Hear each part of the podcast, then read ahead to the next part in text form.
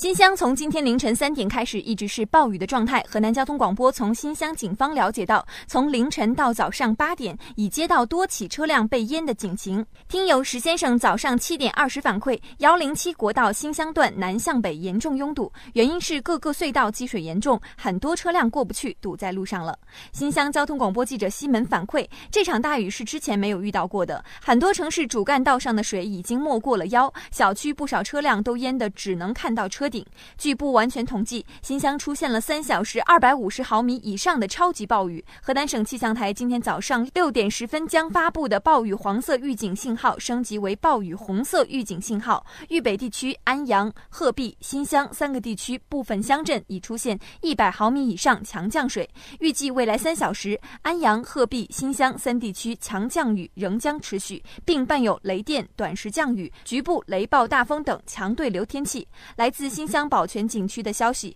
由于今天凌晨开始景区连续暴雨，山上洪水已下，沿途落石不断。为了确保游客安全，轿顶山景区、宝泉景区、八里沟景区、万仙山园景区、关山园景区、秋沟景区、香木河自然保护区从现在起实行闭园，禁止一切人员及车辆进入景区。何时开园，另行通知，敬请谅解。